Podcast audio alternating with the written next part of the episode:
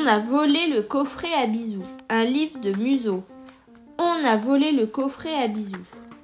Ce jour-là, la princesse Sourisette fait la sieste quand soudain elle est réveillée par un bruit dans la pièce d'à côté. Elle va voir, mais il est trop tard. À l'aide Au secours appelle la princesse. On m'a volé mon coffret à bisous. D'un coup de poing, le bandit a assommé le garde qui voulait l'arrêter. Parole de sourisette, on va le rattraper. En sortant du château, il rencontre Henri. Il est parti par ici. En plus, il m'a volé mon goûter. On le tient. C'est le jour du marché. Il ne pourra pas passer. Catastrophe Il a tout renversé. Est-ce que je peux vous aider?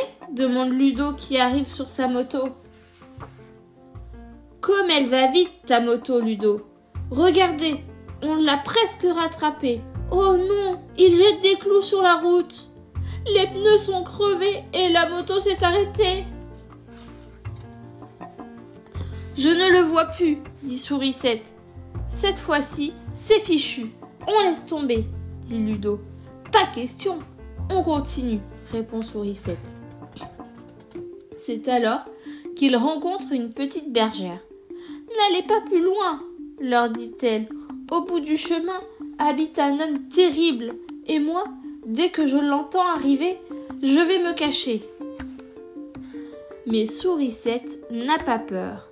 Elle va frapper à la grande porte et dit Rendez-moi mon coffret à bisous, à bisous.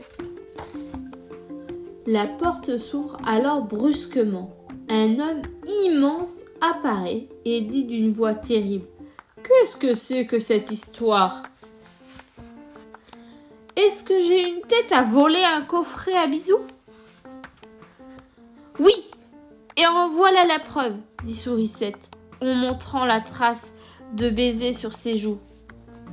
C'est vrai, c'est moi qui l'ai volé, mais c'est aussi parce que personne ne me fait jamais de bisous. Pauvre bonhomme, je te pardonne. Et se mettant sur la pointe des pieds, elle lui fait un baiser.